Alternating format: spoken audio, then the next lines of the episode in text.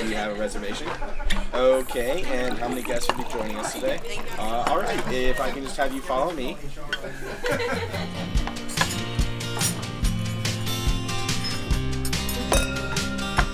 Hallo und herzlich willkommen. Schön, dass du wieder da bist, hier im Podcast Leaders Flow. Dein Podcast rund um das Thema Leadership in der Hotellerie und Gastronomie. Mein Name ist Marie-Therese Heb. Ja, ich freue mich noch in diesem Jahr und bald ist es ja zu Ende, es neigt sich dem Ende zu, noch eine Folge für euch zu präsentieren. Und mein heutiger Gast ist Andrea, Andrea Samer. Andrea habe ich vor ja, ein paar Jahren bei der HSMA kennengelernt. Wir sind beide im HR-Expertenkreis tätig und hatten schon die ein oder andere Möglichkeit, das ein oder andere Projekt gemeinsam zu gestalten. Dabei habe ich sie auch näher kennengelernt und wirklich schätzen gelernt und ja, mag es einfach gerne, mich mit ihr auszutauschen. Denn der Austausch mit Andrea ist immer spannend und bereichernd für mich. Naja, und deshalb habe ich sie zu meinem Podcast Leaders Flow eingeladen. Andrea ist in einer Gastronomiefamilie groß geworden, also hat es von der Pike auf gelernt. Ganz klassisch mit einer Ausbildung angefangen, ein betriebswirtschaftliches Studium drangehängt und heute ist sie Trainerin, Dozentin und Autorin. Ihr Spezialgebiet ist die Entwicklung der Unternehmenskultur oder noch spezifischer gesagt der Hotelkulturentwicklung. Und was es damit auf sich hat, das hören wir jetzt gleich. Und unter anderem sprechen wir auch über, was verstehe ich eigentlich unter dem Namen Unternehmenskulturprozess? Also was verbirgt sich dahinter? Wie kann eine Struktur des Unternehmenskulturprozesses auch aussehen? Also gibt es da Phasen? War auch sehr spannend. Welche Fragen kann ich mir als Unternehmen stellen, wenn ich mich auf den Weg machen möchte? Was können die Auslöser für einen Kulturprozess sein? Und es braucht nicht immer gleich einen Konflikt, um mich auf den Weg zu machen. Wie passen Unternehmenskultur und Kennzahlen zusammen? Und dann auch noch, dass speziell für die jüngere Generation eine gute Unternehmenskultur der Faktor auch der Entscheidung für ein Unternehmen sein kann. Dass ich mich entscheide, dort zu arbeiten. Naja, und jetzt sei neugierig und ganz viel Spaß. Ja, herzlich willkommen, Andrea. Herzlich willkommen, Andrea Samer. Und heute freue ich mich ganz besonders, weil ähm, ja, wir sind Kolleginnen. Das sind wir. und haben uns, ähm, ich glaube, auch vor zwei, drei Jahren sowas äh, kennengelernt. Erst eine lange Zeit online und wir kennen uns aber auch ähm, in Präsenz. Aber heute treffen wir uns auch wieder online. Und ähm, ja, herzlich willkommen, Andrea. Freut mich sehr. Ja, ich freue mich auch, liebe Marie-Therese, dass äh, es jetzt äh, ja, geklappt hat und ich äh, Gast äh, in deinem Leaders Flow sein darf. Ich freue mich nämlich nicht nur auf dich, sondern auch über unser Thema und bin, bin schon sehr gespannt. Und es hat auch was, ja, vielleicht mit, mit äh, deiner Arbeit oder mit deinem Fokus zu tun, den du dir selber sage ich jetzt mal so, gegeben hast. Aber vielleicht, Andrea, ähm, für die, die dich noch nicht kennen, vielleicht erzählst du mal so kurz deine wichtigsten Etappen im Leben. Wo darf ich anfangen? ja, also äh, prägend äh, ist sicher äh, schon äh, für mich äh, die Kindheit gewesen, denn ich bin in einer Gastronomfamilie aufgewachsen. Also ich sage immer, ich habe es Gastro im Blut und ähm, das hat letztlich dann auch dazu geführt, dass ich nach dem Abitur mir keinen anderen Beruf vorstellen könnte, konnte als eben Gastronomie bzw. Hotellerie. Mir war damals schon klar, dass mir Gastro allein zu eng ist, dass ich ein bisschen mehr möchte, jetzt äh, nicht nur wie die Großeltern, wie meine Mutter, äh, eben ähm, ein, ein, gastgewerbliches Unternehmen zu führen, sondern äh, eben auch so ein bisschen den Glamour der Hotelwelt ja, zu erleben, was mich damals angezogen hat. Und das habe ich auch gemacht. Ich habe also eine Ausbildung zur Hotelfachfrau gemacht. Und äh, ja, ich habe dann halt da in der Ausbildung so ein paar Dinge erlebt, äh, die mich wiederum geprägt haben und äh, die ähm, dann meinen Berufswunsch etwas verschoben haben. Der ging dann nämlich weg von dem Operativen hin mehr zum ähm, ja, organisatorischen. Denn ich habe damals den Entschluss gefasst, dass ich beruflich Weichen stellen möchte für junge Menschen, damit sie in einem anderen, in einem ähm, ja, geschützteren, in einem fördernden äh, Rahmen äh, ihre Ausbildung äh, in, ja, in den Beruf hinein machen können. Und deshalb habe ich Betriebswirtschaft studiert. Also ich bin äh, noch Diplomkauffrau, das war noch vor dem Bologna-Prozess, habe aber den Schwerpunkt Organisationspsychologie gewählt und habe mich also immer stark damit beschäftigt, wie das Zusammenarbeiten im Unternehmen funktioniert. Ich war dann auch Werkstudentin bei den Steigenberger Hotels im HR und habe da in der Zeit auch sehr viel mitgenommen, was so eben Strukturorganisation einer Hotelkette anbelangt und bin dann nach meinem Studium bei den Sheraton Hotels eingestiegen. Ich war ja am Frankfurter Flughafen in dem Sheraton Hotel dann viele Jahre tätig und habe dort den Bereich Aus- und Weiterbildung geleitet oder ja, als Position äh, war ich eben Training Manager. Und das waren noch ziemlich äh, goldene Zeiten, was die Ausbildung anbelangt in unserer Branche. Ich war also damals verantwortlich für insgesamt 90 Auszubildende und habe die also von der Einstellung bis hin zu den nächsten Karriereschritten begleitet, bin aber nach und nach immer mehr auch in die Führungskräfteentwicklung hineingekommen, habe europaweit Führungs- und Schulungsprogramme mitentwickelt für Sheraton, da hatte ich Glück, weil das Sheraton äh, am Flughafen war immer so ein bisschen so ein Flagship, weil es eben auch so groß war. Und dadurch konnte ich eben auch äh, da ja zu Projekten dazu geholt werden, die sehr spannend waren. Und äh, da ist dann so ein bisschen der Shift passiert, also von der Ausbildung ein bisschen weg hin zur ja, Persönlichkeitsentwicklung und vor allem Führungskräfteentwicklung ja, inzwischen hatte ich zwei kleine Kinder, also ich war verheiratet, hatte zwei kleine Kinder und äh, ich habe das dann Teilzeit eine Weile versucht und habe aber gemerkt, äh, dass das so in der Konstellation, wie sie war, äh, nichts ist äh, für mich und habe andere Wege gesucht. Und die habe ich dann in der Selbstständigkeit gefunden. Und ja, seit 2005 bin ich als selbstständige Trainerin, Dozentin, Autorin am Start. Mhm. Mhm. Und ganz aktuell, im März habe ich mich noch mal ein wenig neu erfunden.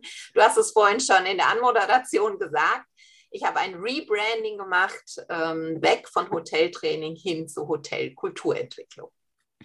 Mhm. Ja, ich sehe schon. Also in deiner, da würden mir jetzt fünf weitere Themen an, einfallen oder fünf Fragen, die ich dir stellen könnte. Also ja, spannend, also dass du ähm, auch den Weg in deine Selbstständigkeit, ne?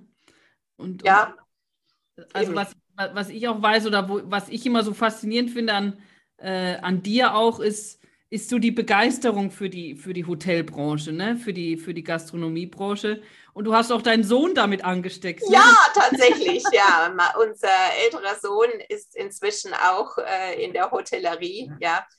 Äh, wir leben ja in der Schweiz und äh, nach einer kaufmännischen Ausbildung war er ganz unglücklich und kam dann und hat gesagt, Mama, ich, ich will in die Hotellerie. Und äh, ja, da haben natürlich auch so zwei Herzen in meiner Brust geschlagen. Auf der einen Seite Freude, auf der anderen Seite natürlich auch dann ähm, ja die Bedenken, und ähm, er hat dann eine Schweizer Hotelfachschule absolviert in Luzern und ähm, ja, ist jetzt in einer Führungsposition in einem wunderschönen Ferienresort in, im Bündnerland. Ja.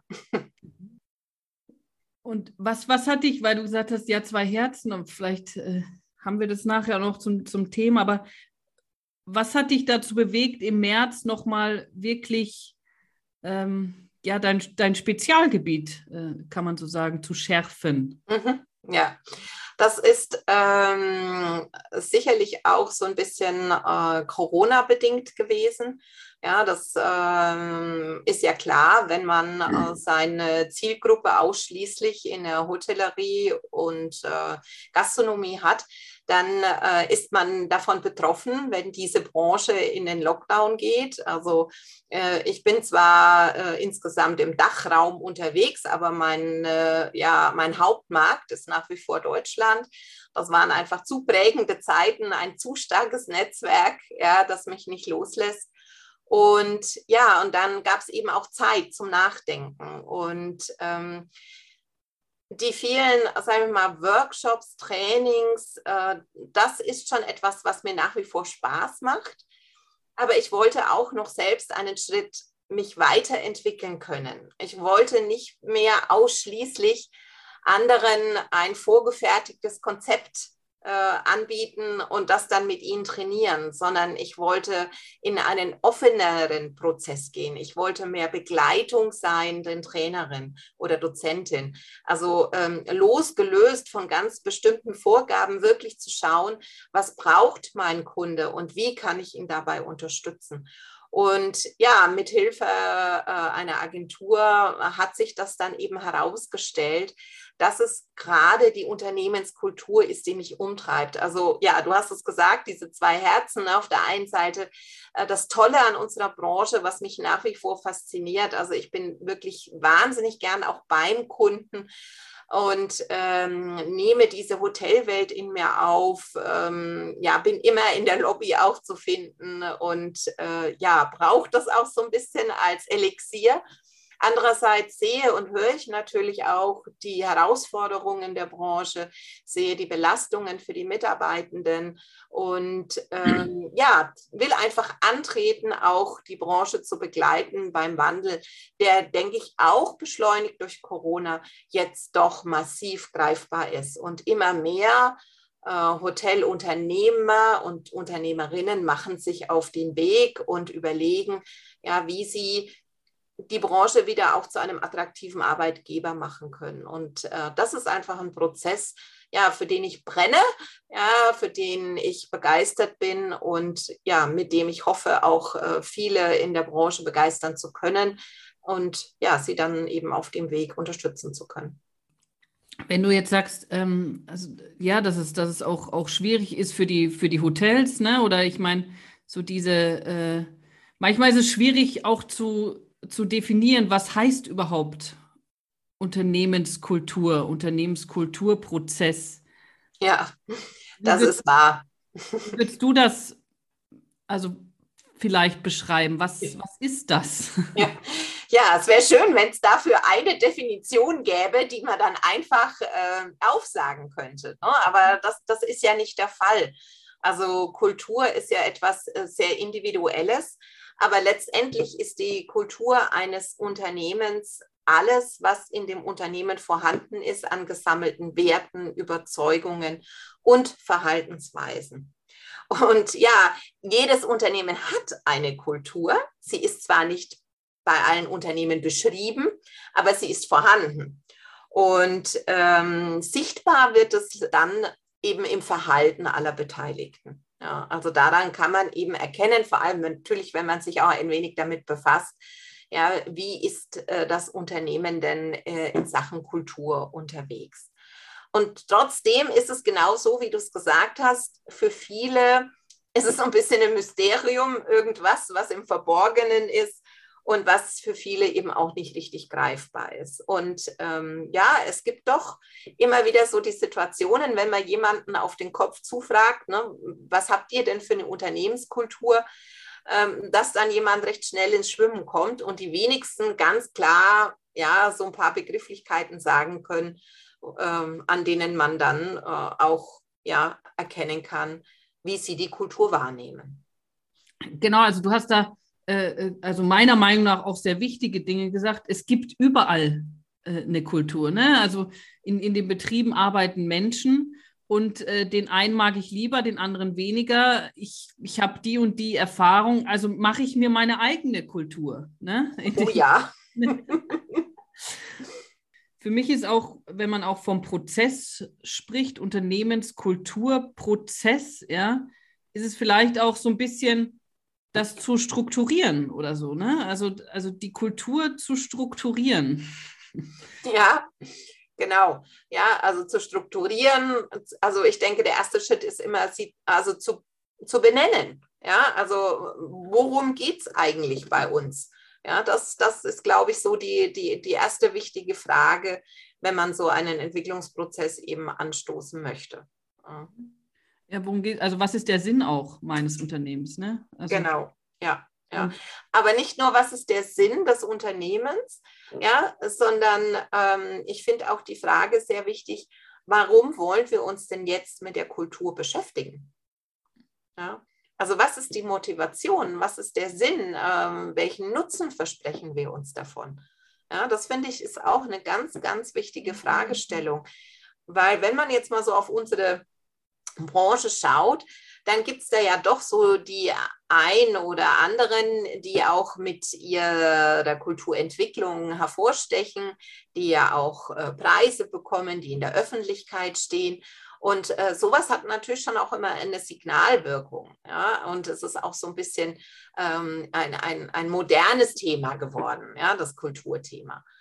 Ähm, und umso wichtiger finde ich das, äh, dass ähm, ein Unternehmen für sich wirklich die Frage beantwortet, was ist der Sinn, äh, wenn wir uns jetzt in so einen Prozess begeben? Mhm. Was, was wünschen wir uns? Was, ähm, ja, was, soll, was soll danach anders sein als jetzt? ohne zu wissen, wie dieses anders ist. Aber ja, was sind meine Vorstellungen? Was ja, ist die Vision, die wir damit verbinden? Mhm. Jetzt sind das ja schon Themen, äh, Sinn, wo wollen wir hin, sage ich mal so, auf, auf einer anderen Ebene. Ne? Also mhm. ich, ich glaube, früher wurde viel, also ich meine, wo sind die Zahlen oder so in dem Unternehmenskulturprozess? Gibt es die noch oder äh, ähm, also ich bin immer so ein großer Verfechter oder was. Also ich habe auch, ne, auch wie, wie du in der Hinsicht Betriebswirtschaft oder aus dem Betriebswirtschaftlichen, wie, wie äh, war dieses Führen äh, nach Zahlen sehr groß äh, in der Hinsicht. Ne? Und ich, ich habe es auch so gelernt. Aber trotzdem war ich immer der Meinung, wenn das, wenn es stimmt, also wenn wir ein Team sind, wenn wir äh, das gleiche Ziel haben, dann kommt das Wirtschaftliche auch äh, von alleine. Aber ich kann es dir nicht beweisen. also was heißt, ich kann es dir nicht beweisen? Und also ich glaube ganz, ganz fest daran, ne? aber ich kann es dir vielleicht nicht erklären. Ne? Oder ich kann dir nicht sagen, in einem Monat wird das oder jenes passieren. Wie gehst du da vielleicht manchmal um mit dieser Frage? Naja gut, also äh, ja, im äh, betriebswirtschaftlichen ähm, sprechen wir ja von also Kennzahlen oder äh, Englisch KPIs, ja, die äh, gerade für CEOs oder generell das C-Level ja nach wie vor eine große Rolle spielen. Ja. Also dieses, was du auch sagst, ähm, Kultur entwickeln, auch irgendwo greifbar zu machen. Und Natürlich kann ich auf äh, Kennzahlen zurückgreifen, die im Unternehmen auch vorhanden sind. Ja, das, äh, das können äh, äh auf der einen Seite Kennzahlen aus dem HR-Bereich äh, sein, also Sachen wie die Fluktuation zum Beispiel. Das können äh, Kennzahlen sein, die gerade jetzt eine große Rolle spielen, wie zum Beispiel die Anzahl der äh, Bewerbungen, die hereinkommen oder überhaupt Reaktionen auf äh, Stellenausschreibungen, wenn sie denn gemacht werden. Ja, und ich glaube, sie werden gemacht in der Branche, ja, weil ja alle suchen. Ja, wie, wie, ähm, wie gestaltet sich das? Ja, werden wir wahrgenommen als äh, Arbeitgeber auf dem, auf dem Markt in unserer Region. Ja? Also das sind ja äh, Facts, ja, die, die man dann also auch mal äh, heranziehen kann. Auch ein Indikator für mich ähm, sind Kennzahlen aus dem inneren Prozess des Unternehmens. Ich kenne zum Beispiel ähm, Unternehmen, die wirklich sehr umfangreiche äh, Schulungen zum Beispiel anbieten. Ja, also jetzt auch gerade getrieben durch Corona, viel digitale Webinare. Und da kann man auch mal schauen, wie ist denn da die Akzeptanz bei den Mitarbeitenden? Also werden ähm, solche Angebote überhaupt angenommen? Ja, oder wir sprechen ja viel über äh, Mitarbeiterbindung, wobei das Wort nicht so glücklich ist, aber eben Loyalität von Mitarbeitenden. Unternehmen überlegen sich da wirklich einen bunten Strauß von äh, Maßnahmen, wie sie versuchen, ja, die Mitarbeitenden äh, für sich zu gewinnen und sie bei sich zu halten, werden die überhaupt angenommen von den Mitarbeitenden? Also sind die Maßnahmen, die man sich überlegt, ja, wirklich auch die, die die Mitarbeitenden brauchen? Und das wären alles für mich also äh, Facts und Figures, ja, die, die ich anführen kann, die ich sammeln kann und mal schauen kann. Natürlich auch, wenn wir gerade in so einer Dienstleistungsbranche wie unsere äh, den Blick auch mal also nach außen richten im, im Sinne von auf den Gast. Ja, wie sieht es denn da aus? Ja, wie äh, ist der Indikator äh, für die Zufriedenheit? Äh, gibt es viele Beschwerden? Ähm, was sagen denn unsere Gäste über uns? Was wird geteilt? Was wird gepostet? Was sagen auch die Mitarbeiter über uns? Ja, also ich finde, da gibt es äh, also ja äh, diese, diese, diese Zahlen, die wir auch oft den äh, Gästen stellen, ähm, zum Beispiel nach der, nach der Weiterempfehlung. Ja, ähm, würden Sie uns denn weiterempfehlen? Das kann man auch mal die Mitarbeitenden fragen. Und dann habe ich einen äh, Indikator für meine Performance. Ja, also liebe Mitarbeitenden, würdet ihr uns als Arbeitgeber weiterempfehlen?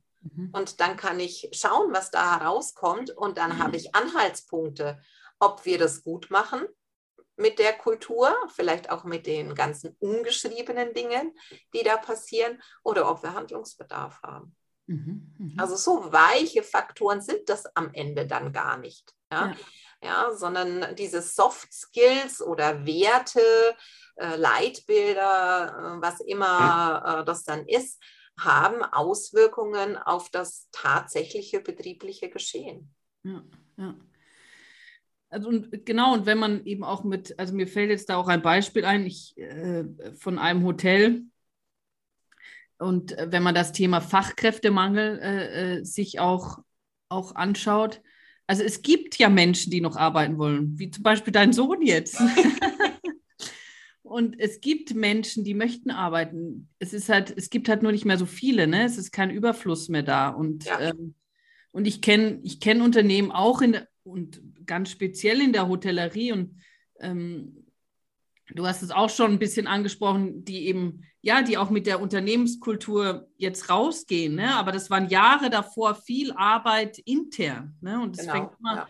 meiner Meinung nach intern an und die jetzt ganz automatisch damit raus können. Und wenn du sagst, und das ist ein Betrieb, sagen, ungefähr so von 150 Mitarbeitern, wenn du dich fragst, wie viele Stellen habt ihr offen? Zwei. Ne? Wow. Und, und ich glaube da ganz, und das glaube ich diesem mhm. Unternehmen, ne? also das, das, das glaube ich wirklich. Mhm. Und ich kann mir aber auch vorstellen, dass das unverständlich ist. Ne? Also wenn ich ein Betrieb bin, der, weiß ich nicht, vielleicht 40 oder 50 Stellen offen hat, dass es unwahrscheinlich ist. Aber bin auch ganz fest davon überzeugt, dass es mit der Unternehmenskultur zusammenhängt. Ne? Ja, ja. Und was es auch immer für, für das Unternehmen bedeutet, der Unternehmens, die Unternehmenskultur. Ja. Ne? Ja. Klar, und da, also ich meine, da hat sich auch äh, einiges verändert. Ja, also ähm, wenn ich das mal im, im Rückblick betrachte, was äh, den Stellenwert von Kulturthemen anbelangt ja, mhm. dann ähm, hat sich das äh, verändert. Also du hast jetzt schon ein paar Mal auch meinen Sohn hier mit ins Spiel gebracht, ja. Aber das ist schon faszinierend zu beobachten, äh, dass ähm, diese Generation eben bewusst danach schaut, ja, wo will ich arbeiten? Was ist das für ein Arbeitgeber? Ja, und klar ist das Produkt äh, wichtig. Ja, äh, was wird dort geboten? Ne? In was für einem, ähm, ja, sag ich mal, Segment äh, möchte ich arbeiten? Ja, wie, wie will ich arbeiten? Aber ganz elementar für die Entscheidung, zu welchem Arbeitgeber äh, mein Sohn ist, ähm, geht, ist die Frage, ja, wie wird dort gearbeitet? Wie wird dort mit den Mitarbeitenden umgegangen? Ja, ähm, beschäftigt sich das äh, Unternehmen überhaupt ja, mit, äh, mit diesen Kulturthemen? Ja, ist, ist das Ihnen ein Anliegen? Ja, auch so Sachen natürlich wie, wie äh, Nachhaltigkeit. Ja, das äh, sind Themen, die der jüngeren Generation nicht egal sind und ähm, die sie auch äh, mitgestalten wollen. Und, und zwar eben nicht nur jetzt auf der Gästeseite oder äh, Unternehmensseite, sondern auch im Umgang miteinander. Ja, also wird da nachhaltig auch ähm, in Anführungszeichen gewirtschaftet mit den Mitarbeitenden. Mhm. Und das Beispiel, was du angeführt hast, äh, ist ein gutes. Wenn nur zwei Stellen ausgeschrieben sind, dann wird eben auch nachhaltig äh, mit Mitarbeitenden umgegangen. Ja. Und ähm, ja, und ich glaube schon, dass ja die jüngere Generation hier auch äh, Druck ausübt ja, auf Unternehmen, die sich mit diesen Themen noch nicht beschäftigt haben oder das eben so als ja ja, so ein bisschen abgehobenes äh, Tamtam äh, vielleicht äh, bewerten, dass äh, ja die de facto gezwungen werden, sich damit auseinanderzusetzen, weil die jüngere Generation Antworten auf diese Fragen haben möchte. Ja, wenn die sagen im Bewerbergespräch, wofür steht eigentlich Ihr Unternehmen oder auf was kann ich mich einstellen, wenn ich zu Ihnen komme. Ja. Ja. Und äh, eben, da geht es auch natürlich um, um die, die Hard Facts, ja, wie äh, Lohn, ähm, Arbeitszeiten, all diese Dinge. Aber es geht halt auch viel um die Soft Facts. Und die sind dann oft das Zünglein an der Waage, wenn es darum geht, eine Entscheidung zu treffen, zu welchem Hotelunternehmen ein junger Mensch geht. Da ja Unternehmenskultur auch sehr hat äh, in dem Sinne ja was auch mit, oder nicht in dem Sinne, sondern hat etwas mit Entwicklung zu tun. Ne? Also es, es hört nie auf in der Hinsicht.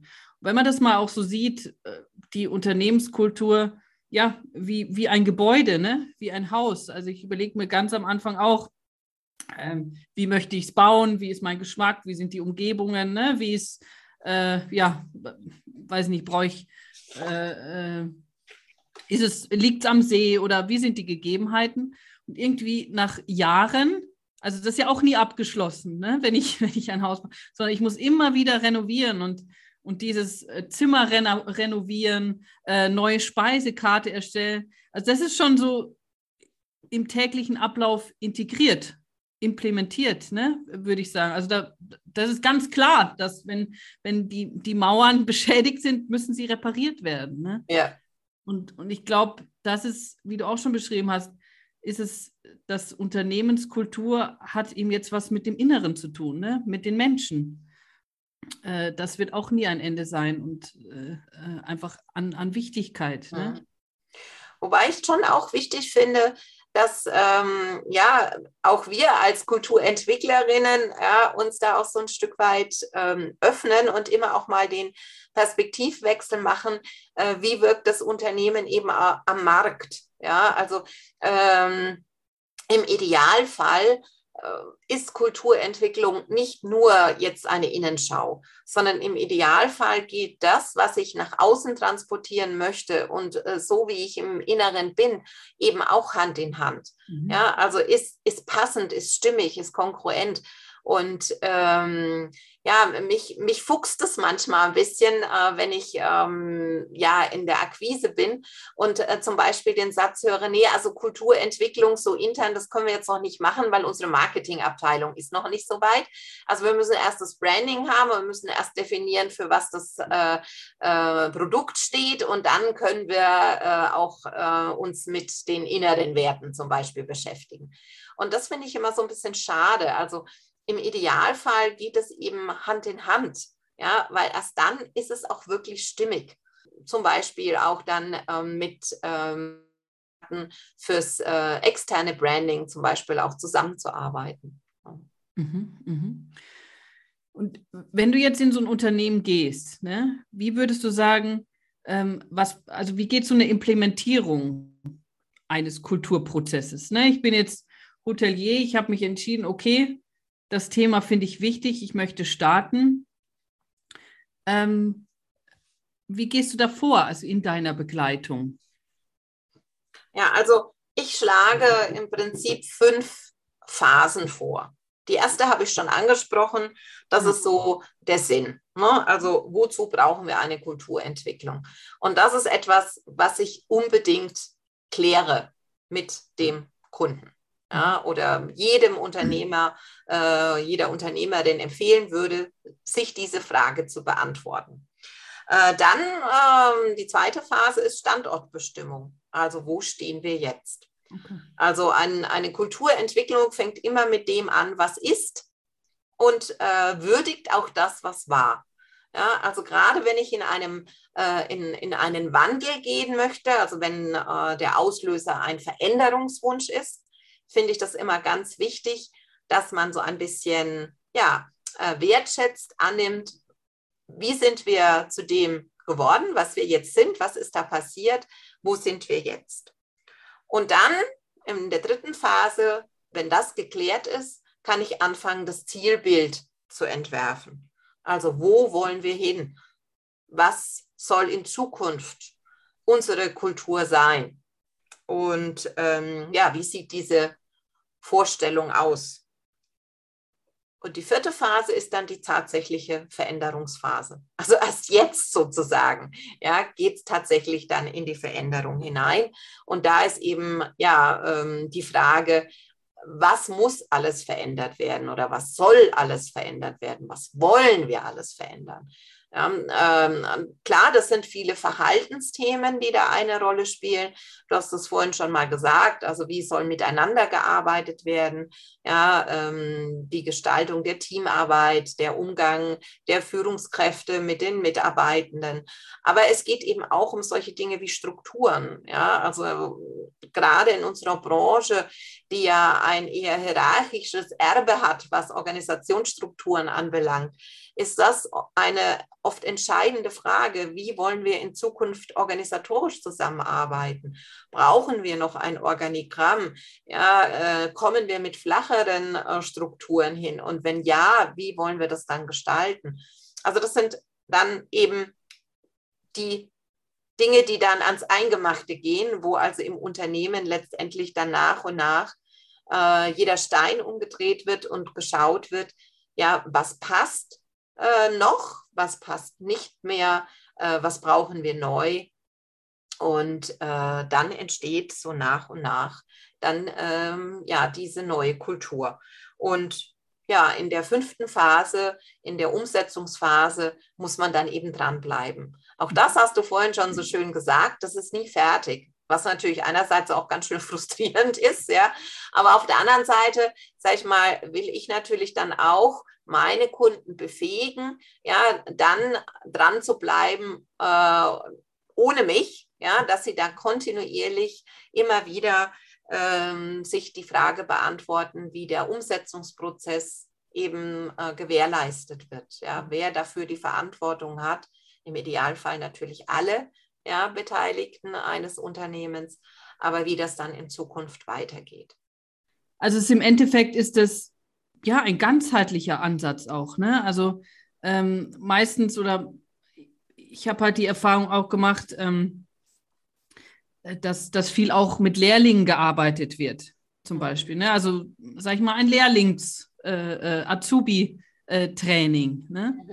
Und mir fällt aber dann oft auf, okay, wenn ich jetzt diese Menschen befähige in ihrer Persönlichkeitsentwicklung ne, oder befähige, äh, äh, ein Feedbackgespräch durchzuführen oder ähm, wie sie mit Stress umgehen können, ne? also so mhm. ganz konkrete Themen. Mhm.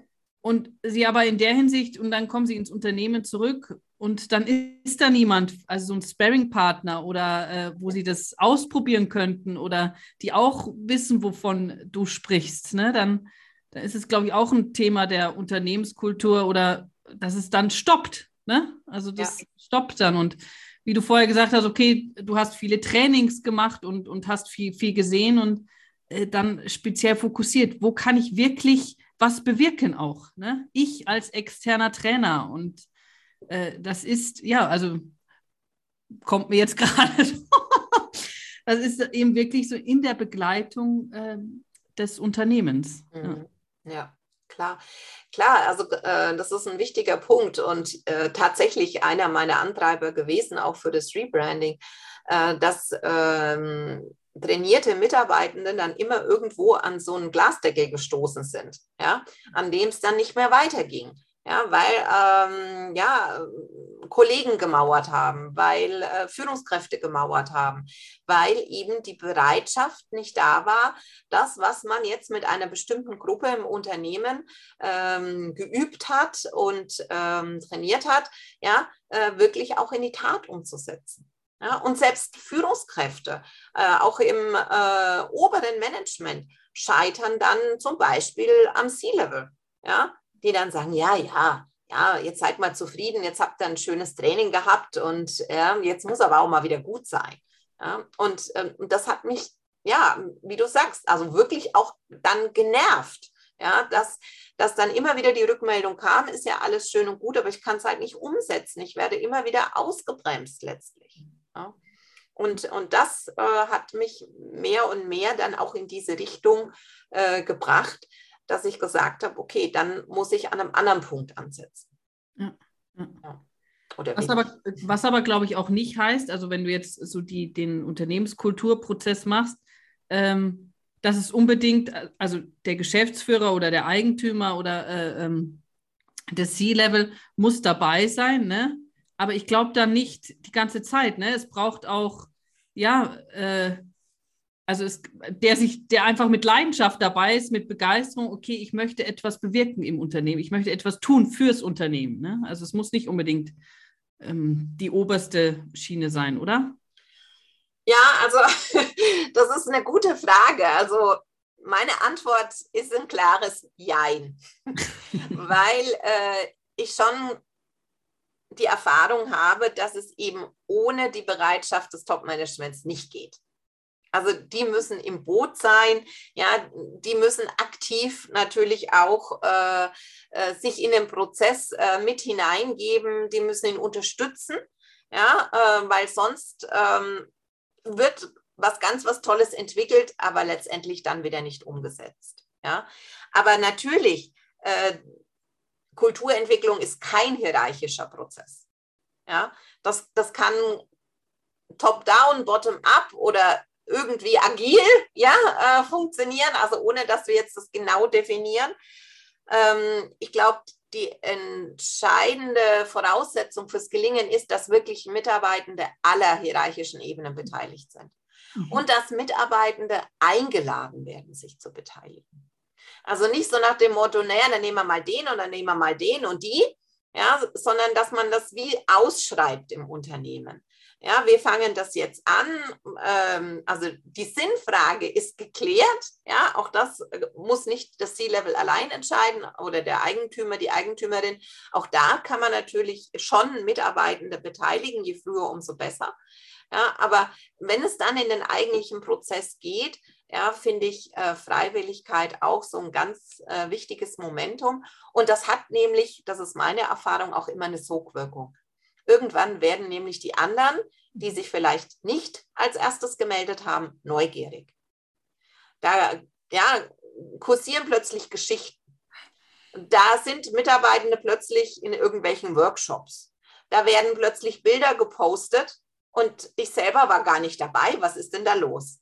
Und das ist sehr spannend, das zu beobachten, mhm. ja, welche eben welche Neugierde das entfacht, und äh, dass nach und nach sich immer mehr Mitarbeitende und vielleicht auch diejenigen, die sich am Anfang dagegen gestellt haben, weil sie Angst hatten vor dem, was da jetzt kommt, ja, dann plötzlich in den Meetings befinden äh, und zu ganz engagierten äh, Mitstreiterinnen für den Kulturwandel werden.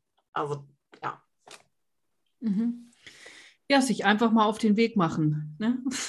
Ja, Genau, also anfangen ist der erste wichtige Schritt. ja, also gar nicht so lange überlegen. Ähm, klar, wenn ich jetzt äh, in ein Unternehmen komme, dann bringe ich ja auch mein, ähm, eine Werkzeugkiste mit. Ja, ich habe bestimmte Methoden, ich habe bestimmte Tools, ja, die, die ich vorschlagen kann. Ähm, die kann man auswählen oder man kann es auch sein lassen. Also das kann auch ein ganz offener Prozess sein. Ja, das ist ähm, so unterschiedlich wie die Unternehmen, so unterschiedlich ist auch Kulturentwicklung. Also ich kann nicht ein und dieselbe Methode allen überstülpen. Also das bringt mhm. gar nichts meiner Meinung nach. Mhm. Ja, sondern ähm, wie gesagt, ich verstehe mich als Sparringspartnerin, ich, ich begleite das Unternehmen, ich, äh, ich unterstütze, ich biete an und die Entscheidung liegt aber immer bei äh, den Teams, die sich tatsächlich mit dem Kulturwandel befassen, was davon ähm, dann gebraucht wird. Und manchmal ergibt sich das dann eben auch erst im Prozess, mhm. was gebraucht wird. Ja. Genau, ich glaube, das ist auch, sag ich mal so, dass wann es dann funktioniert, ne, wenn man wirklich individuell drauf schaut. Was ist, äh, was braucht das Unternehmen jetzt? Was brauchen die Mitarbeiter? Äh, was brauche ich als Geschäftsführer, als Eigentümer? Ähm, ja, was ist jetzt gebraucht? Ja. Genau. genau. Ich meine, die Auslöser für so eine Kulturentwicklung sind ja auch ganz unterschiedlich. Ja, also ähm, oft sind es ähm, ja ähm, natürlich so ein bisschen Getriebeschäden, also es knirscht, ja, man merkt, ähm, die Zeit hat sich verändert. Äh, irgendwie haben wir uns noch nicht so richtig mit verändert. Ja, wenn wir am Markt bestehen bleiben wollen, wenn wir weiterhin auch attraktiver Arbeitgeber bleiben wollen, dann, ähm, dann müssen wir uns jetzt so ein bisschen äh, bewegen, wie wir es ja schon anfangs thematisiert haben. Das können aber auch ganz positive Auslöser sein, wie zum Beispiel Wachstumspläne. Ja? Also eine Expansion ist immer ein guter Grund, mal zu schauen, ähm, wo stehen wir denn eigentlich und wo wollen wir hin mit unserer Unternehmenskultur. Ja, mhm. und da passieren dann wirklich sehr spannende äh, Dinge dann auch. Ja. Mhm. Genau, also du hast schon gesagt, also ich glaube auch, es, man kann nie früh genug anfangen, oder? da bin ich ganz bei dir. Man muss nicht warten, bis es knirscht.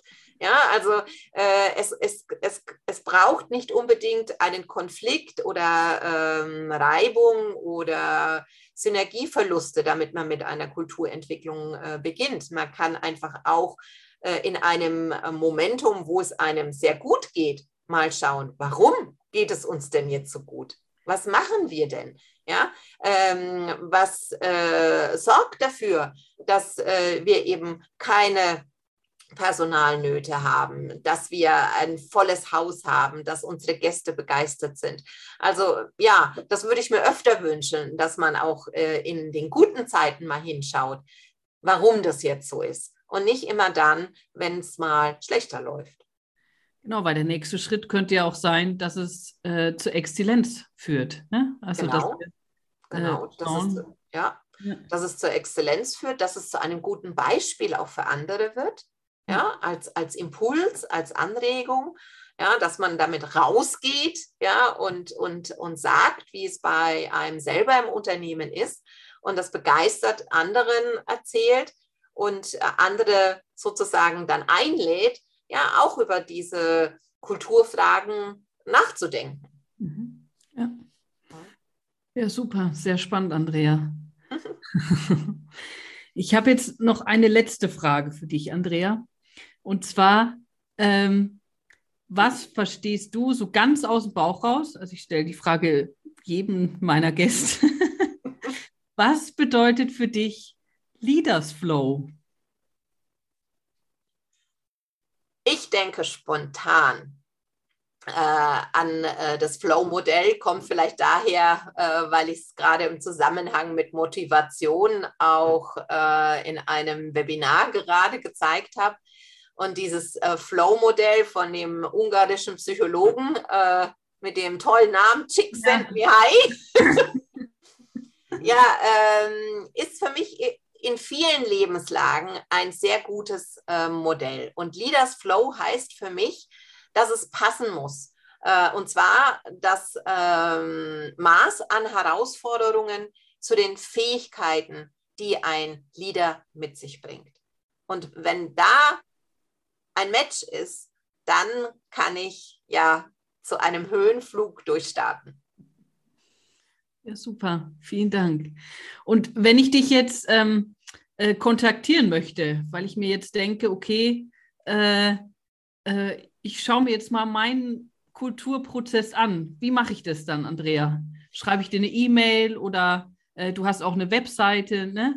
Genau, also entweder findet man mich auf sama.ch oder äh, man kontaktiert mich äh, auf kontakt.sama.ch oder man schreibt mir auf LinkedIn eine Nachricht. Also ja, ich glaube, der, da, da gibt es viele kurze Wege, um mit mir in den Kontakt zu treten.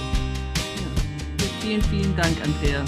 Ich danke dir, Marie-Therese, für dieses wunderbare Gespräch über ein so wichtiges Thema.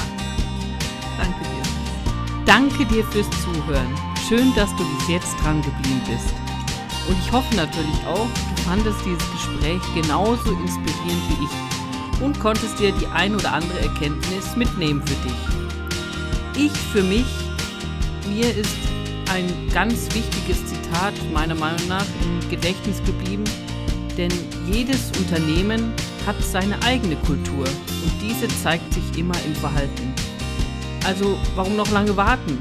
Sich ganz bewusst mit der Unternehmenskultur zu beschäftigen.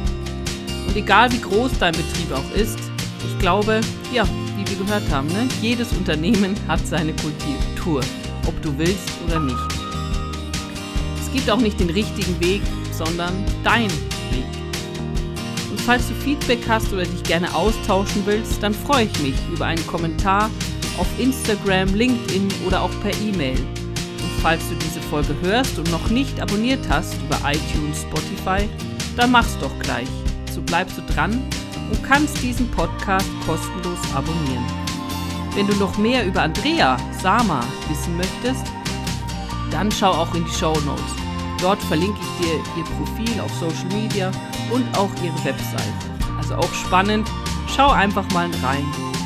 Du kannst diesen Podcast ganz einfach auch abonnieren ich freue mich auch über eine Bewertung auf Spotify oder iTunes, denn mit deiner Bewertung hilfst du, dass der Podcast leichter gefunden wird.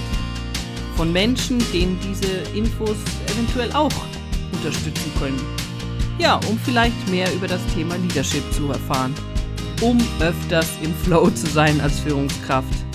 Denn das beste Kompliment, das du mir machen kannst, ist eine Empfehlung an jemand anderen. Naja, und jetzt wünsche ich dir noch eine ganz, ganz besinnliche Weihnachtszeit. Genieße es und dass das Fest so sein wird, wie du es dir vorstellst. In diesem Sinne, Happy Day und Let It Flow. Oder Merry Christmas and Let It Snow. Deine Marie-Therese.